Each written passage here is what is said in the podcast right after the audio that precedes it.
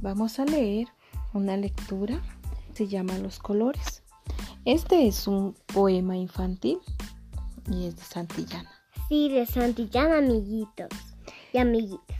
Qué hermoso están los cielos, qué bonita la mañana, cuánta frescura en el campo, cuánta alegría en el agua. Corre, corre mi caballo por la veredita blanca, qué bien sabes el camino donde te guían mis ansias. No te pares junto al bosque, ni en las frescas enramadas, hijas del arroyo claro que da a la colina baja.